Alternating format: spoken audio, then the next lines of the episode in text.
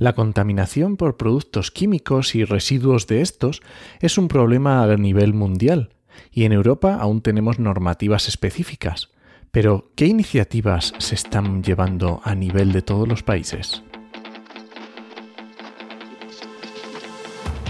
Comienza Actualidad y Empleo Ambiental, un podcast de Juan María Arenas y Enoc Martínez.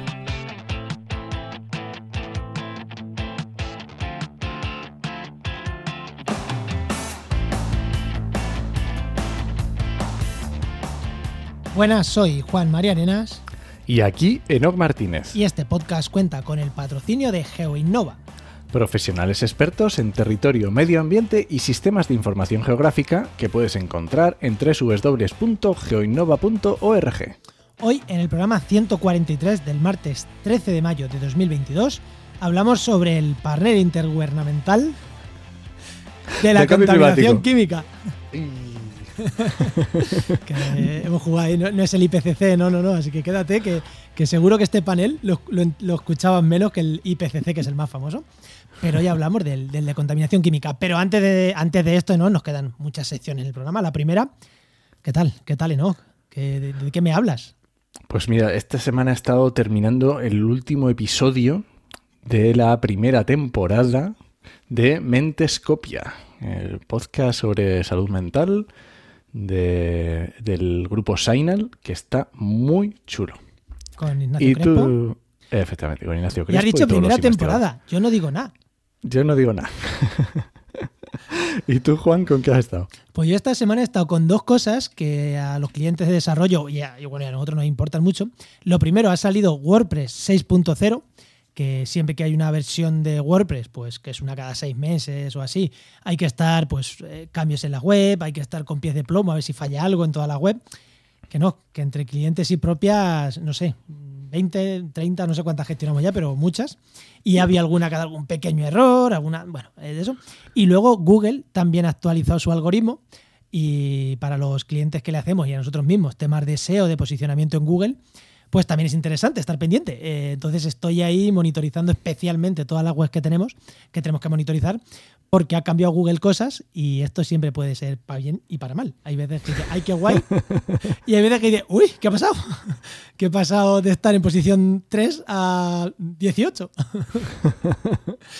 Así que con esas dos cosas. Y en las dos cruzando los dedos para que nada salga mal. Y las dos pueden salir mal o pueden quedarnos como están. Y en la de Google podemos incluso mejorar. O sea que, bueno, ahí pendiente de esas cositas. Muy bien, me alegro. Bueno, y haciendo presupuestos con la administración, que todavía no saben cómo funciona lo del IRPF, pero ese es otro tema, ya hablaremos. Eso lo dejamos para otro día. bueno, Venga, anda. Voy a darle paso al invitado.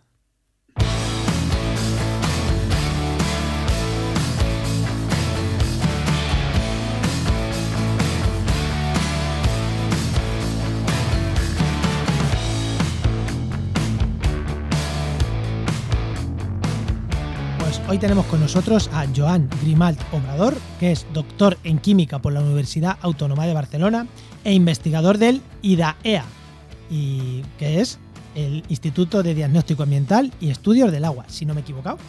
Y actualmente también es miembro de la Junta del Panel Intergubernamental de la Contaminación Química. Muy buena, Joan, ¿qué tal? Bien, muy bien. Encantado de estar Joan. las siglas del centro las he dicho bien, ¿no? Sí, sí. Es que sí, como sí, en el centro del CSIC hay IDAEA, IDEA, IDAE, hay 100.000. Bueno, sí, es que este, este acrónimo se hizo a propósito porque la A y la E la representamos unidas y entonces en latín, digamos, esto se tendría que leer idea. ¿eh? Lo que pasa que a pesar de ello, al final todo el mundo lee IDAEA. ¿eh? Pero, lo suyo sería leer idea, como paleoceanografía, ¿eh? se escribe paleoceanografía ¿eh? y se lee paleoceanografía, etc. ¿eh? Pero bueno, es un detalle solo. es que en podcast decirlo bien y que luego la gente lo busque y todo, tiene su complicación. Sí. Bueno, Joan, venga, la pregunta que le hacemos a todos los invitados.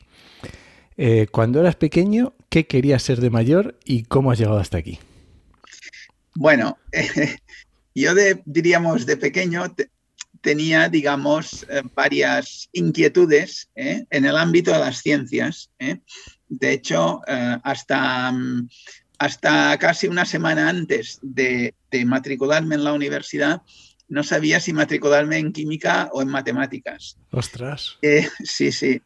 Y después, bueno, me matriculé en, en, química y cuando acabé la carrera, porque yo primero estudié en el Instituto Químico de Sarria y después fui a la Universidad Autónoma a convalidar el título. Pues cuando acabé la carrera, al final, hacia el final, me entró un sentimiento muy fuerte de eh, aplicar mis conocimientos de química a mejorar el medio ambiente.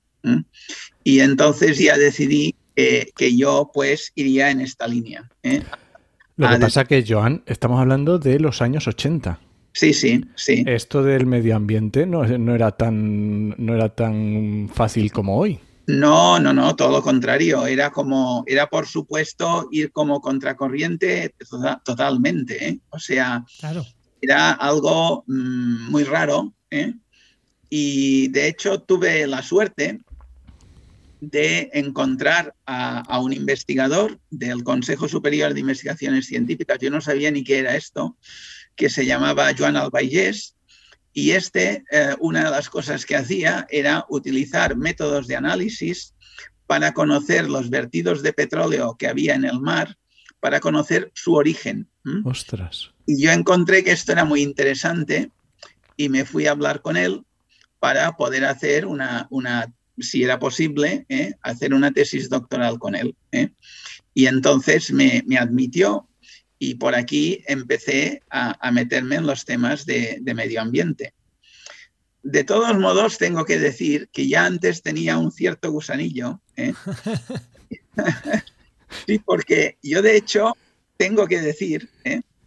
que en parte pude hacer mi, carrera universitaria eh, gracias a, un tema ambiental, porque o sea, a ver, yo eh, soy de Mallorca, nací en Mallorca. ¿eh? Para ir a estudiar en la universidad fui a Barcelona, ¿eh? ¿eh? al Instituto Químico de Sarria. Vale. Pero aquel verano antes, entonces, estamos hablando de los años 70, entonces la Fundación Juan Marc daba unas becas a estudiantes de Mallorca para estudiar fuera, para estudiar en, la península. En la península. Y esto era porque la universidad en las Islas Baleares prácticamente no existía. Ah, y, como este señor, pues había sido, eh, era mallorquín, ¿eh? ya había muerto, ¿eh? ya había, pero entonces su, su, fundación seguía dando estas becas. Daba muy pocas becas, eran seis becas, pero hay que decir que eran unas becas bien pagadas en el sentido de que te permitían ir a vivir fuera o sea, te cubrían un poco todos los gastos.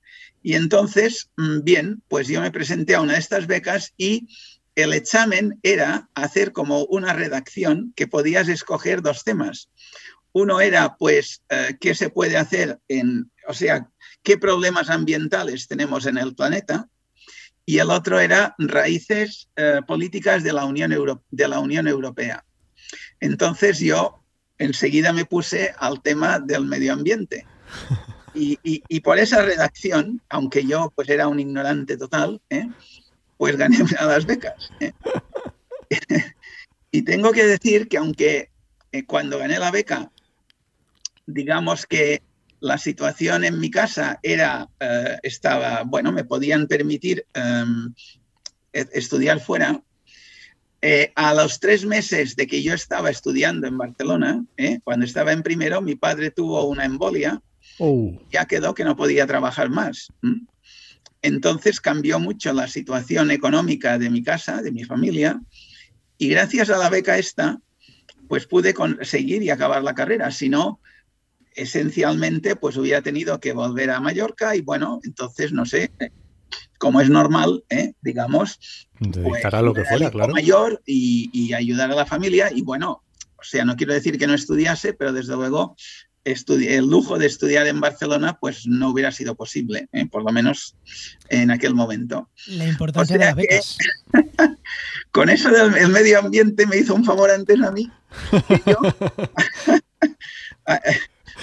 sí, sí. Ahora ya después, ¿eh? como os digo, cinco años más tarde, cuando acabé la, cuando ya estaba en quinto y de hecho hice, hacía la tesina, Pero, ojo, ¿eh? yo la primera tesina que hice en el Químico de Sarriá la hice sobre química cuántica, ¿eh? no, no sobre nada de medio ambiente que eran seis meses, ¿eh? tampoco era. Y bueno, y después ya sí, ¿eh? ya con el, el, doctor Joan Albaigés, ya me metí en estos temas y a partir de aquí, pues hasta, seguí yendo. ¿eh? Hasta, sí. hasta ahora, ¿no? Hasta ahora. Sí, sí. sí. Oye, y otra cosa, ¿cómo es? Porque en, en el, viendo la, en la, biografía hemos visto que has sido director del, del IRAEA sí. y también del Centro de Investigación y Desarrollo. Sí, ¿Cómo bueno, es ser director de un centro de investigación del CSIC? ¿Qué, qué, cuál es la función? Eso, eso, no cómo se eso? llega, sino cuál es la bueno, función. A ver, dicho claramente, es un marrón que no veas. ¿eh? O sea, no sé por qué me lo imaginaba. Eh, a ver, mira, yo os explico la cosa como es. Es decir, en cierto modo, ¿eh? el CSIC se, tiene una estructura parecida a la, a la de la iglesia. Es decir, en la iglesia está el Papa y los obispos, que son como delegados del Papa, aunque cada obispo en cada sitio pues tiene su capacidad de decisión. Pues aquí igual, tenemos el presidente o presidenta y la cúpula que manda arriba, y después cada director, ¿eh? con su junta, pero vamos, cada director tiene que organizar pues las cosas en su, en su instituto, evidentemente con relación a, la estructura donde estás, pero el director en cierto modo es el apagafuegos. ¿eh? Es decir, por un lado está la, la, parte de, diríamos, estructura y definición de las líneas de trabajo, de dar apoyo, digamos, eh, esforzarse para eh, plazas nuevas que puedan salir, para becas, para gestión, digamos, más de tipo científico. Que será posiblemente lo más divertido, lo más interesante. Sí, esto es lo, lo más gratificante. ¿eh?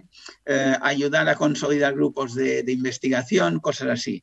Pero después hay otra parte que es lo que digo, es los, el apagafuegos, que es, vamos, en cierto modo lo principal. Es decir, eres también la persona que se tiene que preocupar, pues si hay obras, pues que estas obras se hagan bien, si eh, hay un corte de, luz, pues ver cómo lo arreglas, um, estar al pie del cañón, del cañón por cualquier cosa. Entonces, en nuestro caso, el, el IDAEA es un instituto, el Centro de Investigación y Desarrollo es un centro que no es científico, sino que es un centro de apoyo a dos institutos de investigación. Uno es el IDAEA, el Instituto de Diagnóstico Ambiental y Estudios del Agua, y el otro es el Instituto de Química Avanzada de Cataluña. Y lo que ocurre es que el director del centro es el director de uno u otro instituto. Ah, por una- vale, vale, vale. Entonces, mientras eres director de un instituto, pero el director del centro es el otro, hombre, es aquello de que la vida cambia, pero tampoco cambia tanto. ¿eh? Es como cuando te casas, cambia la vida, pero tampoco cambia tanto. Cuando tienes hijos, entonces estás hundido. Bueno, es gratificante, pero te ha cambiado la vida como totalmente. Por eso lo mismo. ¿eh? O sea que. Entendido perfectamente. Perfectamente, sí, igual, sí, sí. ¿eh? O sea que. Entonces, cuando pasas a ser director del centro, cualquier cosa que ocurre, ¿eh? Eh, pues tú eres la vigilancia del centro, la, eres la referencia y al ser la referencia, bueno, o sea, vamos, yo llegaba muchos días, bueno, lo normal, ¿eh? no es que me queje, pero llegabas al, al, al, al centro con una lista de cosas que, que tengo, hoy voy a hacer esto, ¿eh? de apuntes, de una... ¿eh? Eh, llegabas, llegaré pronto porque así podré ir avanzando. Ponías los pies en el despacho, todo el rato estabas con una cosa y con otra, y después te ibas por la noche, mirabas la lista y decías, pues no he hecho nada. Hay más en la lista. Todo lo que estaba apuntado, pues no me he dado tiempo. O sea y, que, y no he parado un momento. Que ser, que ser director de estos centros es. Eh, lo, lo, mejor es cuando van a elegirlo, esconderte debajo de una piedra, que te dé un cólico, cualquier cosa, ¿no? Sí, sí, hombre. Um, a ver, sí, lo que pasa es que te lías. O sea, nosotros, por ejemplo, yo era uno de los que uh, con un compañero mío ayudamos a, bueno, promovimos la creación de este claro. instituto, el Instituto de Diagnóstico Ambiental y Estudios del Agua, entonces a mi compañero, que yo pensaba que él sería el director, no yo, Damián Barceló completamente, que él sería el director, pero lo hicieron director de otro instituto, de un, de un instituto de la Generalitat de Cataluña, y entonces no me di cuenta y me, y me, me llegó la boda a mí. ¿eh? Para entonces decir, no, yo no quiero, en cierto modo era como abandonar a, a mis colegas a mis compañeros, los enredas en hacer algo y después cuando tú tienes que dar la cara, pues no. Claro, entonces, pues bueno, pues dije, pues vale. Y, y, mientras, digamos, fue director del centro otra persona, bien, pues sí, hay un trabajo, pero no es tampoco excesivo. Pero después, cuando te pasan la bola a ti para ser director del centro, ahí sí que realmente eh, es un, eh, bueno, te, te, bloquea prácticamente todo el tiempo que tienes, pero bueno, a, alguien tiene que hacerlo también, ¿eh? O sea, eso sí, es... Sí, está verdad, perfecto, claro, o sea, claro. Alguien lo tiene que hacer.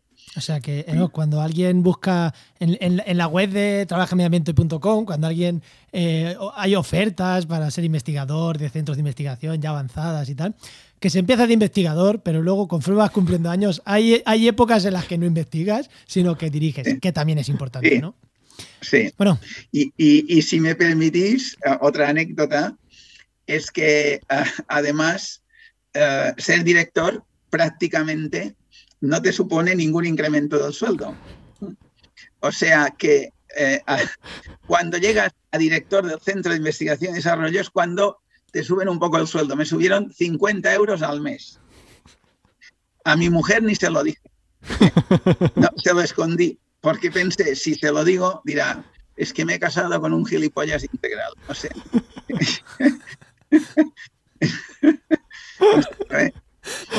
La ciencia, la ciencia. Pero bueno. Bueno, Enoch, va, vamos, ¿hay algo más que puntualizar, Enoch? Vamos sí, al sí. tema, venga. Vamos, vamos, sí.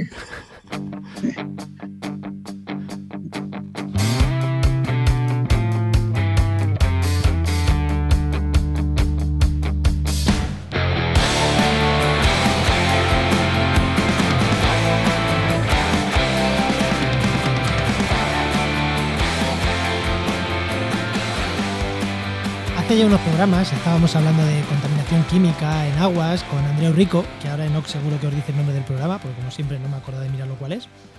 Pero nos salió un palabra que a muchos de los que nos dedicamos al medio ambiente nos sonó bastante. Panel intergubernamental de la contaminación química. Y claro, a todos dijimos, ¡otras! Otro panel intergubernamental, igual que el IPCC. Eh, eh, de esto hay que hablar, de esto hay que hablar, ¿no? y dijimos, pues venga, pues vamos a buscar a alguien que nos hable de esto. Y ahí fue cuando tenemos, cuando encontramos aquí a nuestro invitado de hoy. Y vamos a empezar por el principio. ¿Qué es el panel intergubernamental de la contaminación química?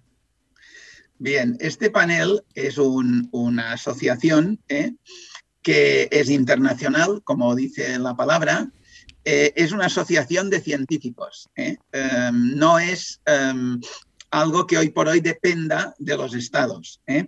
Es una asociación que tiene la sede en, en Suiza, en, en, Zúrich concretamente, y su presidente es um, este, Martin Scheringer. Sí, uh, Martin Scheringer. Eso es. Entonces, eh, allí están representados científicos de, sobre todo de Europa y de Estados Unidos y de Canadá. También hay algunos de otros países. ¿eh? Y lo que hace es eh, promover el estudio de los problemas derivados del uso de los productos químicos en cuanto al riesgo que pueden suponer para el medio ambiente y para las personas. Ese panel digamos, últimamente ha adquirido bastante notoriedad porque el año pasado eh, publica la Junta, bueno, los, los, miembros de la Junta con algún científico más, publicamos un artículo en la revista Science para eh, pedir que se constituya un IPCC eh, de productos químicos, o sea, una estructura internacional del mismo nivel que uh, el panel internacional del cambio climático. Esta iniciativa ha tenido un, una repercusión importante el, en, entre la comunidad científica porque ahora tenemos registrados más o menos unos 2.500 científicos de todo el mundo eh, que eh, apoyan esta iniciativa. Y ha habido eh, contactos con algunos países de cara a tirar adelante con esta iniciativa. La iniciativa lo que pretende es, de algún modo, anticiparse a los problemas que pueden surgir por el uso de compuestos químicos, no, no ir siempre, digamos, a remolque, ¿eh? es decir, que sale un compuesto nuevo y ese compuesto, bueno, pues a veces es muy positivo y a veces no tanto, o a veces es negativo, pero hasta que no está en el medio ambiente, hasta que no, está, no se ha usado, hasta que no está en el cuerpo de las personas, etcétera, pues no salen eh, normativas que de algún modo lo regulen. Pero entonces, en parte, eh, eh, diríamos que el daño ya está hecho. El daño puede ser importante o no. Entonces, ahí está el punto. Hay que decir que a nivel de la Unión Europea, bueno, la Unión Europea sí que tiene, ya puso en tiempo atrás, unas eh, las normativas REACH. ¿eh? Efectivamente, REACH se escribe. REACH se escribe, sí, ¿eh? R-E-A-C-H, que de algún modo, bien, se plantean este problema.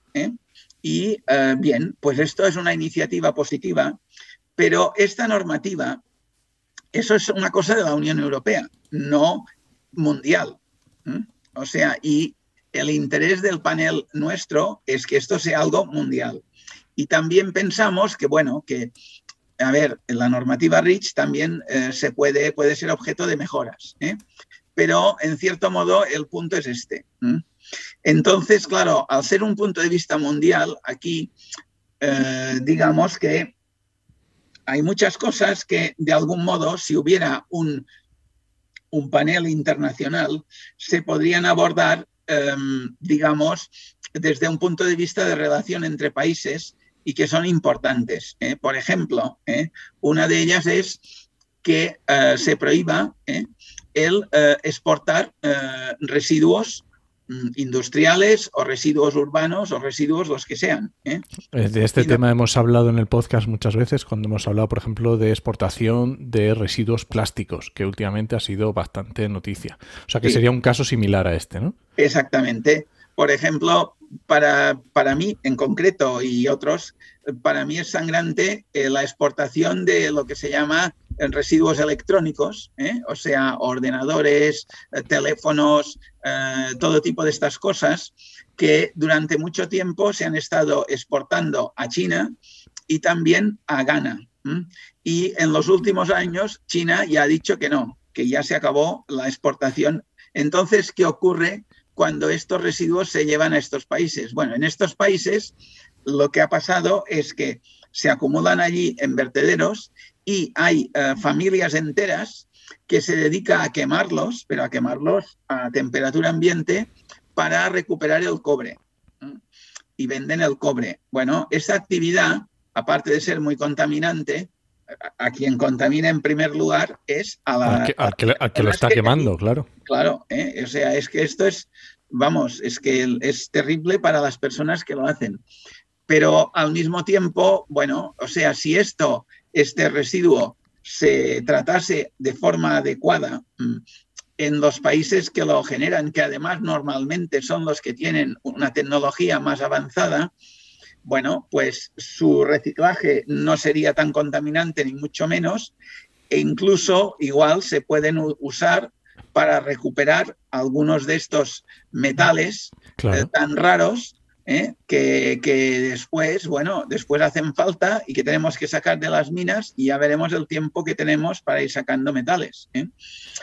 Entonces, bueno, este es un caso, pero ciertamente hay muchos más y que en muchas ocasiones, bueno, pues diríamos que parece que la, gestión, eh, diríamos, adecuada que se hace de los residuos es enviarlos al vecino y una vez salen de las fronteras, ya me dirás tú el vecino lo que hace con ellos. ¿eh? O sea, y normalmente la transferencia siempre es de países desarrollados, a ah, países subdesarrollados, donde, Entonces, Entonces, por, focalizar un poco en el. O sea, porque esto es súper interesante, ¿no? Pero pues bueno, por, eh, después seguimos hablando de estos temas. Eh, ahora mismo, el panel intergubernamental de la contaminación química es eh, una asociación de científicos, pero sin ese mm, reconocimiento mundial que sí que puede tener el IPCC, ¿no? O sea, el IPCC ya es algo más institucional y aquí no. Aquí simplemente es, es, un lobby de presión, por así decirlo. En el más buen sentido de la palabra lobby. que bueno, que para mí no es mala, pero para mucha gente sí. Sí, sí, el, IPCC eh, tiene una estructura, diríamos, yo diría, paraestatal, en el sentido que los científicos que van a las reuniones del IPCC, en cierto modo, están nombrados por sus estados. ¿eh? Em, digamos que se nombran entre científicos, digamos, de experiencia en temas de cambio climático, pero son como delegados ¿eh? de los estados. ¿eh? expertos en, en, ciencia, pero vamos, delegados. Entonces, también, en cierto modo, em, diríamos que los estados, en cierto modo, ¿eh? Eh, eh, están comprometidos, en cierto modo, a incorporar las decisiones del, IPCC. me, ha encantado la de comillas, que las vueltas que has dado para decir que no hacen nada, ah, pero quieren hacer, pero quieren hacer como que quieran. han sido bastante, están obligados, comprometidos. Vamos, que te, vas a echarte a llorar. No, no, claro, es que es un desastre. ¿eh? O sea, la verdad es que es un desastre. Pero bueno, o sea, pero por lo menos hay las, todas esas reuniones que ha habido de París, bueno, una detrás de la otra, ¿eh? Bueno, pues han ido los presidentes de los gobiernos ¿eh? em, allí a, que les vean, han ido a decir que sí, que es muy importante el problema, cada vez lo ponen más grave, el problema después es que se vuelven a casa y a efectos prácticos, pues, pues es que no se hace nada. ¿eh? Bueno, dicho así, o se hace una cosa mínima. Pero, eh, pero por lo menos eh, sí que, digamos, se ven comprometidos públicamente a dar respuesta al informe del IPCC. Hay que decir también que, claro, entonces, las, diríamos, los dictámenes del IPCC, en cierto modo, están también, em, diríamos, eh, tuneados, eh, tuneados. Sí, que eh. tienen que estar, los estados tienen que estar de acuerdo con el informe que se publica, digamos. Y yo conozco algunos miembros que están y en el pasado, por lo menos en el pasado, me decían, bueno, por ejemplo, por decir algo, me decían, pues bueno, pues yo les decía, qué lástima que Estados Unidos no firma lo de Kioto. Y me decían, uy, no, si los Estados Unidos no es ningún problema. Dice, el problema es, por ejemplo, países como Arabia Saudí, que entonces tienen allí unos abogados eh, que contratan a los mejores abogados norteamericanos y están allí dando la caña eh, dentro del IPCC para bajar todas las conclusiones. ¿eh? Y esos son los que realmente nos amargan la vida. Los Estados Unidos, pues no. Sí, pero el IPCC al final es un informe científico, ¿vale? Que, que lo tienen que tal, pero al final mm, las conclusiones y tal es científico, puro y duro. O sea, eh, no es lo mismo el IPCC que cuando hablamos de las conclusiones de, de París y todo eso, que es otra cosa un poquito diferente. Sí, pero, pero esas conclusiones, el IPCC está un poco como diría yo, ah, lo, que, lo que los ingleses, o lo, en, lo que se dice en el, bueno, está en el candelero, es decir, el IPCC, uh, en, de cierto modo, no puede ah, decir nada, absolutamente nada, que no sea algo totalmente probado, porque a la que dice un, un, un, poquito más de la cuenta, enseguida recibe castañas por todos lados. ¿eh? Y además, eh, eh, la manera de expresar las conclusiones siendo científicas, a pesar de todo, eh, las tienen que aprobar ya dentro del, del, comité, las tienen que aprobar los estados. Y ahí, siendo discusión científica, no, pues bueno, pues em, hay... sí, hay formas de decir las cosas. Muy, muy poco eh, amables con el, con el punto de vista este que normalmente son los productores de petróleo. ¿eh? O sea, normalmente son estos. Bueno, em, entonces, bueno, el panel nuestro es algo Eso que no, no claro, no tiene estas cortapisas, también es claro que no nos hacen tanto caso como por lo menos ahora, pero sí que em, incide en un punto que es importante y que cada día más en el mundo científico se está trabajando más con él, que es lo que se llama, en cierto modo, el concepto de esposoma. ¿eh? Eh, ah, como, eh, bueno, pues ya sabéis, con todo, ahora hay muchas palabras que acaban en oma, mm, desde que se sacó lo del genoma, pues hay muchas palabras que acaban en oma. Bueno, pues el El esposoma sería el conjunto de, em, de digamos, exposiciones o de em, riesgos eh, para la salud de las personas eh, que conlleva estar en el medio ambiente, sea este medio ambiente urbano, rural, em, rural en, en, donde sea, en marino, lo que sea. Y como ese medio ambiente, en el medio ambiente este, hay un montón de compuestos químicos que usamos para, bueno, porque los necesitamos y porque nos va mejor. Y en el esposoma también entra la, dieta, ¿eh? o sea, los compuestos que nos entran por la dieta.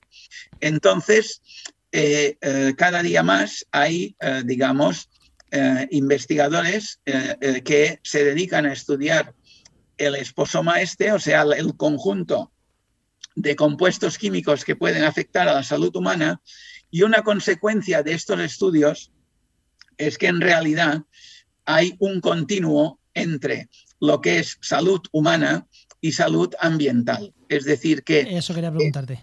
sí, exactamente. ¿eh? Es totalmente, diríamos, equivocado pensar que yo eh, puedo tener una salud muy buena ¿eh? si estoy rodeado de eh, productos químicos que están en el medio ambiente y que, y que son agresivos para, para el medio ambiente, pero es que además voy a comer lo que me da el medio ambiente, voy a respirar lo que me da el medio ambiente y voy a beber lo que me da el medio ambiente. Entonces, vuestro panel eh, se centra más en salud humana, más en, en todo, eh, más en salud ambiental, entendiendo que mm, salud ambiental es salud humana.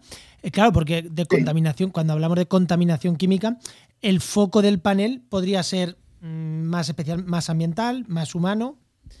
Sí, no, el panel, mm, en el panel esencialmente eh, los que lo constituyen son más bien químicos y especialistas en medio ambiente. Por tanto, em, a ver, eh, sí que eh, se preocupa por la salud humana, pero en cuanto a la toxicidad de los compuestos químicos, no tanto en, diríamos, estudiar procesos metabólicos de las personas ¿eh?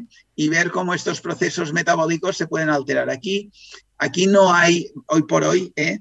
Eh, muchas, muchas personas, sino es más bien el punto de vista del compuesto químico, ese compuesto, qué propiedades tiene, cómo se distribuye en el medio ambiente, cómo puede perjudicar o no a los organismos del medio ambiente y también a los humanos. Esto es el foco principal del, panel internacional de, la contaminación química. Sí.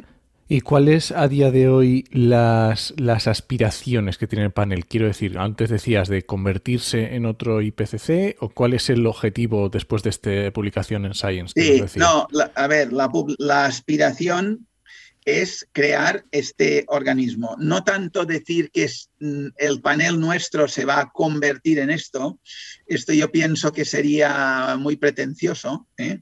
y además, en cierto modo, está totalmente fuera de las posibilidades de los científicos que los componen. Es decir, una vez que entren países a, promover esto, diría yo que cada ministerio responsable de cada país, ¿eh? por decirlo de alguna manera, de, en cierto modo nombraría a, sus científicos delegados, ¿eh?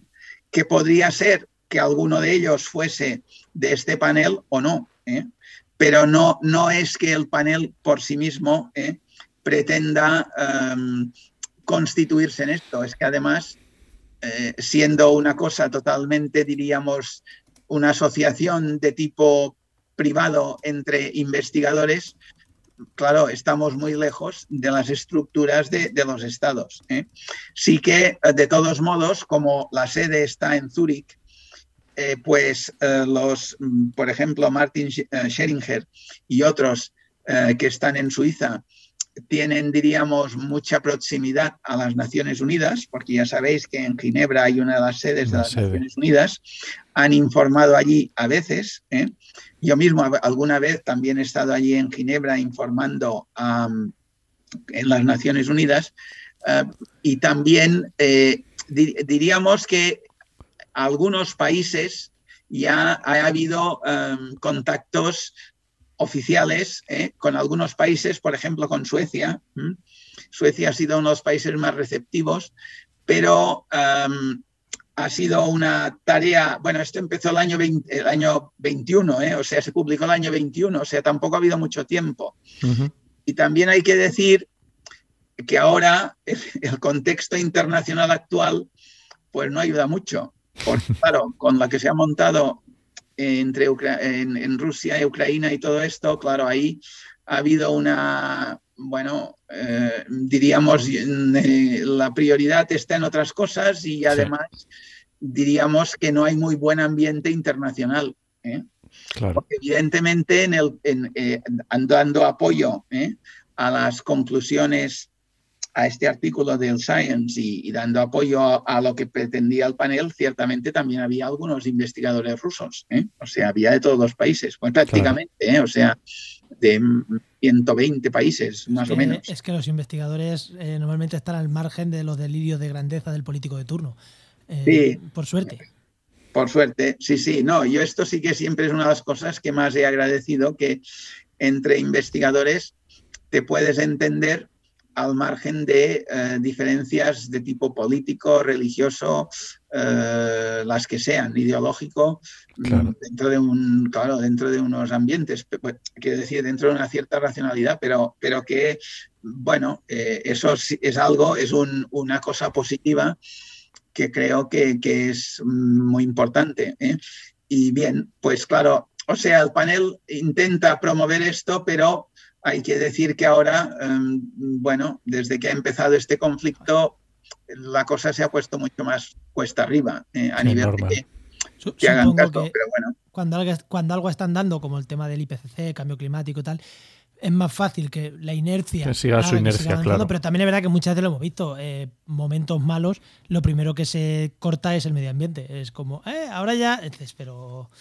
Sí. Sí, sí. Eh, y bien, pero es que esto, una iniciativa de, hacer un panel intergubernamental eh, eh, nuevo, evidentemente requiere un cierto consenso a nivel mundial y claro, ahora cuando hay bofetadas de este tipo, hasta que esto no acabe y a ver cómo acaba, pero bueno, hasta que esto no acabe, pues em, será muy difícil.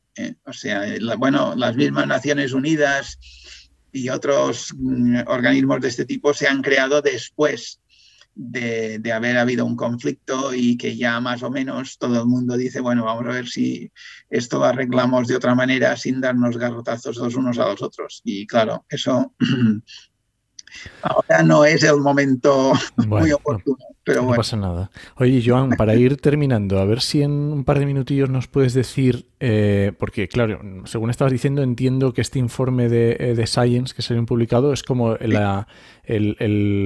inicio, ¿no? ¿qué, eran las conclusiones? ¿Qué era, como, que, resúmenos un poco qué era lo que decía o qué es lo que los objetivos que se tiene? Bueno, eh, el objetivo es dejar claro que las iniciativas eh, o sea, que el problema, o sea, el objetivo es decir, eh, tenemos un problema de em, intensificar la, toxicidad del medio ambiente eh, debido a el uso de compuestos químicos sin suficiente control, sin suficiente control. Y eso, para solucionarlo a nivel global, a nivel planetario, exige eh, tener un acuerdo intergubernamental en donde los conocimientos disponibles eh, se tengan en cuenta a nivel de todos los países, no solo de unos pocos, y además también exige em, bueno, hacer más investigación, sobre todo en los productos nuevos, anticipándose a, los productos nuevos, a los compuestos nuevos. Esto es el planteamiento general. ¿eh? Y, decir que, bueno, pues en líneas eh, generales vamos atrasados ¿eh? respecto a la enorme producción de compuestos nuevos que se generan por la industria y los mm, posibles controles de estos productos. Y no es que el panel digamos, vaya contra la industria, ¿eh? por decir algo, ¿eh? no, pero es constatar una evidencia. ¿eh? Y, digamos que en parte, bueno, pues si se puede asesorar también a las industrias que, de tipo de síntesis química para que cuando ponen en marcha algo, pues em, lo que generen pues ya no tenga tantos problemas, pues también es ayudarlas a ellas, ¿eh? de que después uno se evita problemas de, reclamaciones y cosas. ¿eh? Pero el planteamiento es este, ¿eh? así dicho en breve. Pues, pues, yo creo, ¿no? que nos hemos llevado ya un... Le hemos dado un repaso, ¿no? Ya sabemos un poquito más lo que es el panel intergubernamental de la contaminación química. Enoch, no sé si tú quieres decir algo más. Nada, que ojalá vuelva fuerte al trabajo ahora en cuanto se pueda y en cuanto nos podamos poner todos de acuerdo. Que yo creo que es. Yo, yo creo que este punto es muy interesante, el tema de la, de la industria, de ayudar a la industria y de, oye, pues proveerles de, guías y de protocolos, que puede ser también una muy, buen, muy buena conducta. Sí, le, veo un punto eh, extra frente al del IPCC que es más descriptivo. Si esto es un paso más allá, bueno, descriptivo, pero también de política, pero pero es verdad que, me parece guay, ¿no? Es, ese enfoque, ¿no? De, ayudar a las industrias. Pues, Enoch. Mm, Joan, ¿dónde te encontramos? Eh, haznos un poco de spam o si quieres del IDAEA o que la gente ah. os busque o de la página web del, panel. Bueno, a ver, em, nosotros tenemos, bueno, a ver, yo personalmente tengo una página web que en, eh, si ponéis en Google ponéis eh, Joan Grimald, pues ya saldré por allí. ¿eh? La, estoy, eh, Lo dejamos nosotros en el enlace del programa, no te preocupes. Podéis dar el enlace y el, el, el, IPCP, el, IPCP también tiene una página web, pero mm, hay que poner interna, em, en inglés, sí. En inglés, sí. Además, vale más poner las palabras en inglés. Si, si entráis allí, entonces veréis el artículo y también para si alguien quiere em, apuntarse, digamos, a dar apoyo a, la iniciativa esta. Perfecto. Eh, en, tal caso, eh, si lo, em, después recibiría él un correo electrónico como confirmando la, la, identidad de la persona. ¿eh? O sea, cuando digo que tenemos unas 2.500 personas, hemos confirmado en todos los casos eh, que, bueno, que es esta persona, ¿eh? no, no así dicho un poco a mogollón, sino, eh, bueno, en cierto modo para que sea una cosa seria. Sí, sí, sí, perfecto, claro, claro. Te vea. Bueno, dejaremos ahí las notas del programa, dejaremos los enlaces. Sí, ah, muy bien, pues muchas gracias, sí. Pues genial, Joan, muchísimas gracias por venir a contarlo, ha sido súper interesante. Muchísimas gracias, pues Joan. Muchas gracias a vosotros, también lo he pasado muy bien. Venga, hasta otra. Hasta luego. Hasta otra.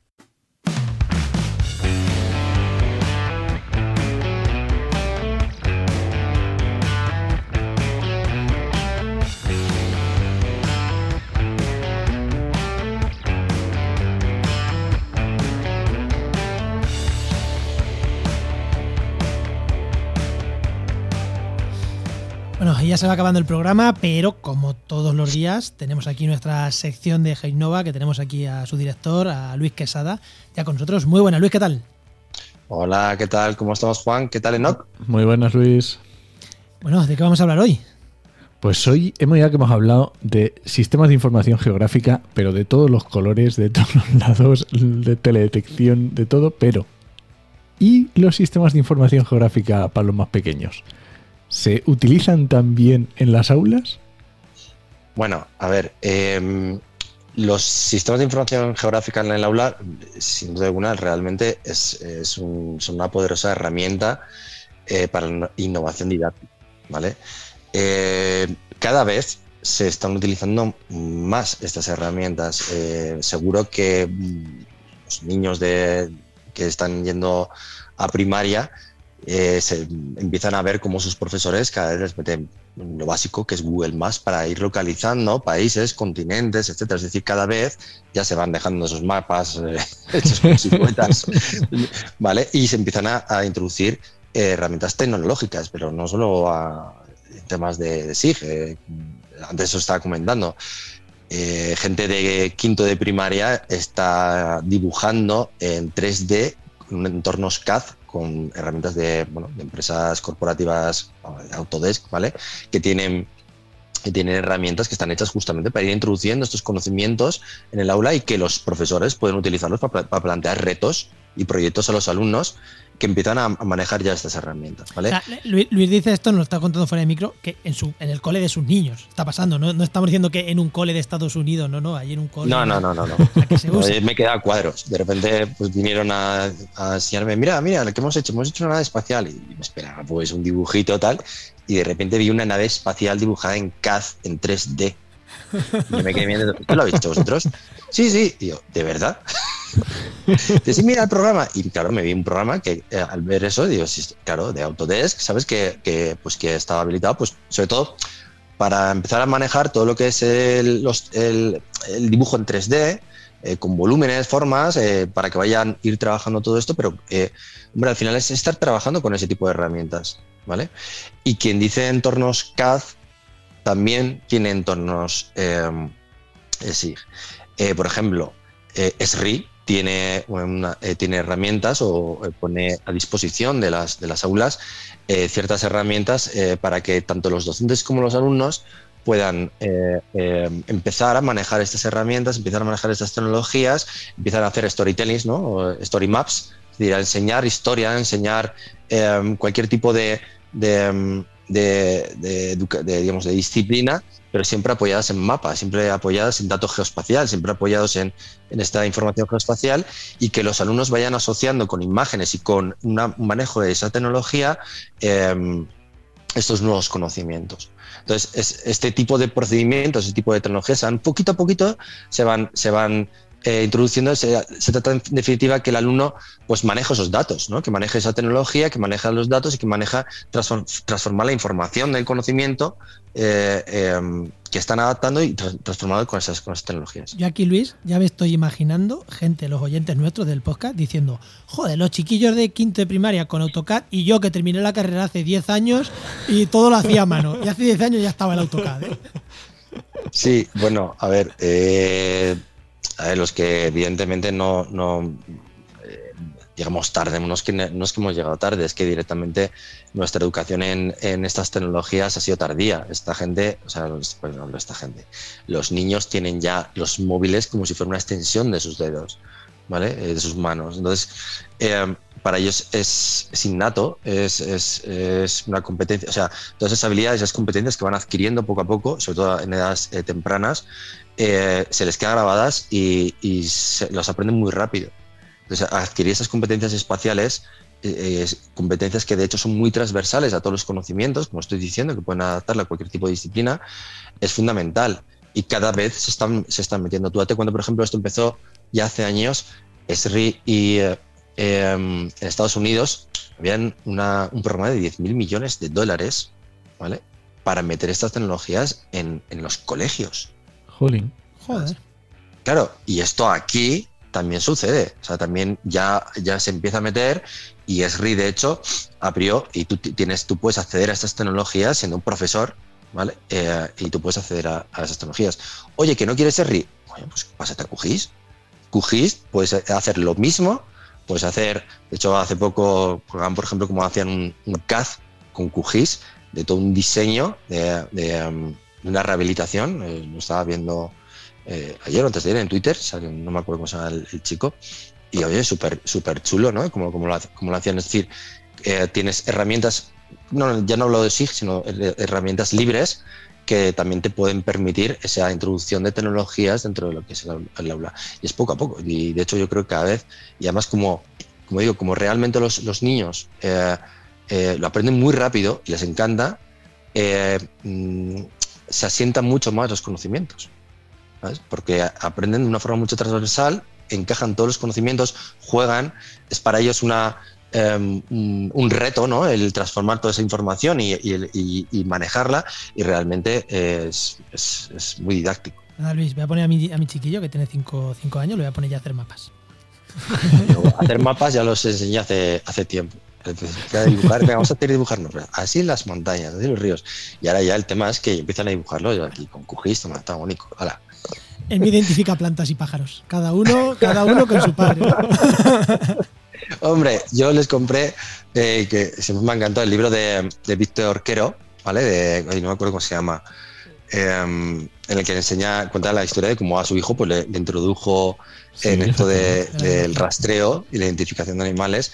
a mí me encanta ese libro, os lo recomiendo. Colgarlo, siempre colgáis hacerle una, breve mención a ese libro porque es una pasada. Perfecto. Eh, y, siempre lo tienen ahí, ¿eh? en el, ahí abajo. Yo creo que es uno de los libros que tienen en la mesita ronda porque siempre se ponen a mirar y siempre les, les gusta. Pues sales al campo y, mira, papá, esos son huellas de. Es una, es una pasada pues, como divulgación de todo el entorno de educación ambiental, etcétera, etcétera. Pues nada. Pues genial. Pues muchísimas, muchísimas gracias. Creo que ha quedado de nuevo una sección súper, súper interesante. Y nada, hasta la próxima. Venga. Muchas gracias, Luis. Venga, venga, Juan. Hasta la próxima. Pues recuerda que esta sección te llega gracias a nuestro patrocinador, a GeoInnova. Profesionales expertos en territorio, medio ambiente y sistemas de información geográfica. Y que puedes encontrar en www.geoinnova.org.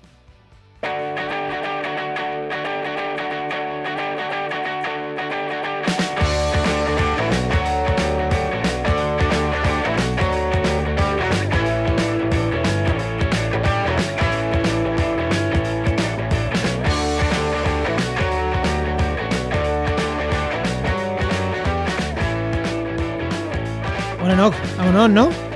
Pues sí, yo creo que nos vamos a ir yendo, ¿no? vámonos, vámonos, vámonos. Pero antes te voy a recomendar un podcast nuevo. Venga. Hacía mucho que no había podcast nuevos, ¿no? Creo, que en este, creo que en este mes solo han caído tres. Ah, vale, vale.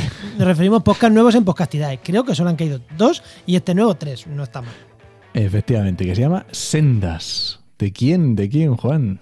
Del gran Pablo Rodríguez Ross, o Pablo Ross para los amigos.